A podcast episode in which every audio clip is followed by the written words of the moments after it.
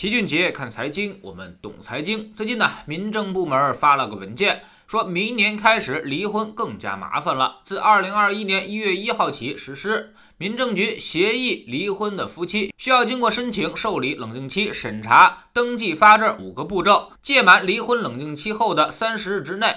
双方需要共同到婚姻登记机关领取离婚证，逾期不领取的，视为撤回离婚申请。什么意思呢？简单说，你现在不能够到那儿就拿证了，而是要经过一个反复漫长的过程，而且最后还不一定离得了。先得去递交材料和离婚协议，让人家进行受理，接着呢，给你一个回执，让你回去冷静三十天。在这期间呢，任何一方不愿意了，都可以拿着身份证去办理撤销。一旦撤销，你这个婚还就离不成了。以后又想离了，还得重新来申请，再重新冷静三十天。等这三十天届满之后呢，双方还得共同来到登记机关办理手续，缺一个人都意味着自动放弃。然后呢，最后才是审查，审查不合格，你还是离不成。最后一切都没问题了，才发离婚证。这套离婚手续那可是极其麻烦，而且可谓是漏洞百出，难怪大家都对此非常的不满和反感。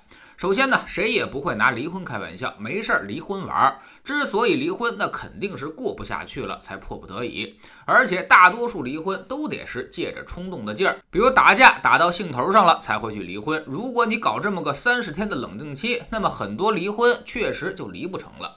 婚离不成，并不代表可以一块和好如初，而是很可能变成互相伤害。特别是在利益不对等的婚姻里面，一方可能以此为要挟，更有甚者可能会借着离婚漏洞，表面上说同意，然后去办理，在冷静期呢继续讨价还价，不同意他就去撤销，然后继续假装同意，在中途再撤销。这样一个离婚可能被拖上好几年，你都搞不定。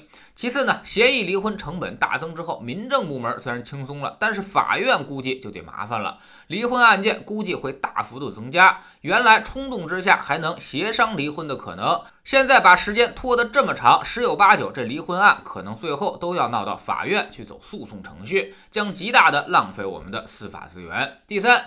让好说好商量的正常离婚变成成本更高。但凡三十天之后还能乐呵呵的去领离婚证的，十有八九估计都是假离婚要买房的，正常人是很难做到的。第四呢，离婚成本大幅增加之后，必然会对结婚造成影响，以后大家结婚就会更加慎重了，甚至结婚的必要性又降低了。第五，离婚成本增加，相当于变相鼓励了骗婚行为。未来借着结婚发财捞财产的会越来越多，相反，那些不想分割财产的人也可以借着冷静期将婚姻无限延长，通过拖延的方式有足够的时间转移自己的财产。反正就是双方会勾心斗角，这根本就不是什么冷静期，而是互相伤害、自我保全的准备期。有人严厉批评了老齐这个想法，说你太偏激了。肯定会有人是因为冲动离婚，那么离婚之后就后悔，这样给予一定的冷静期，对于家庭稳定是有好处的。老七其实也非常同意这种观点，冲动离婚的确实不少，离婚之后后悔的也确实很多。但问题是，国家法律规定不许复婚了吗？冲动之下把婚给离了，等双方冷静下来，完全可以去复婚啊，重新扯个证，似乎也很方便吧？所以呢，我就不明白了，这又担心什么呢？那肯定是一方后悔，另外一方没后悔；一方想复婚，另外一方坚决不同意。那么你说这种冲动离婚对不对呢？所以给离婚加一个冷静期，就变成了强买强卖，强迫不愿意婚姻的一方，你必须得给我忍着。这显然是违背婚姻自由原则的，也违背法的原则吧。所以呢，很多网友都纷纷吐槽说，离婚还需要冷静期，最需要冷静期的其实应该是结婚。谁的离婚都是经过深思熟虑的，即便有草率的复婚，也完全可以进行补救。相反，结婚才是最危险的事。你现在离婚搞得这么麻烦，草率结婚之后，就真的没有任何的补救措施了。而结婚的年龄都是年轻人居多，更容易草率，更容易犯错，甚至更容易被骗。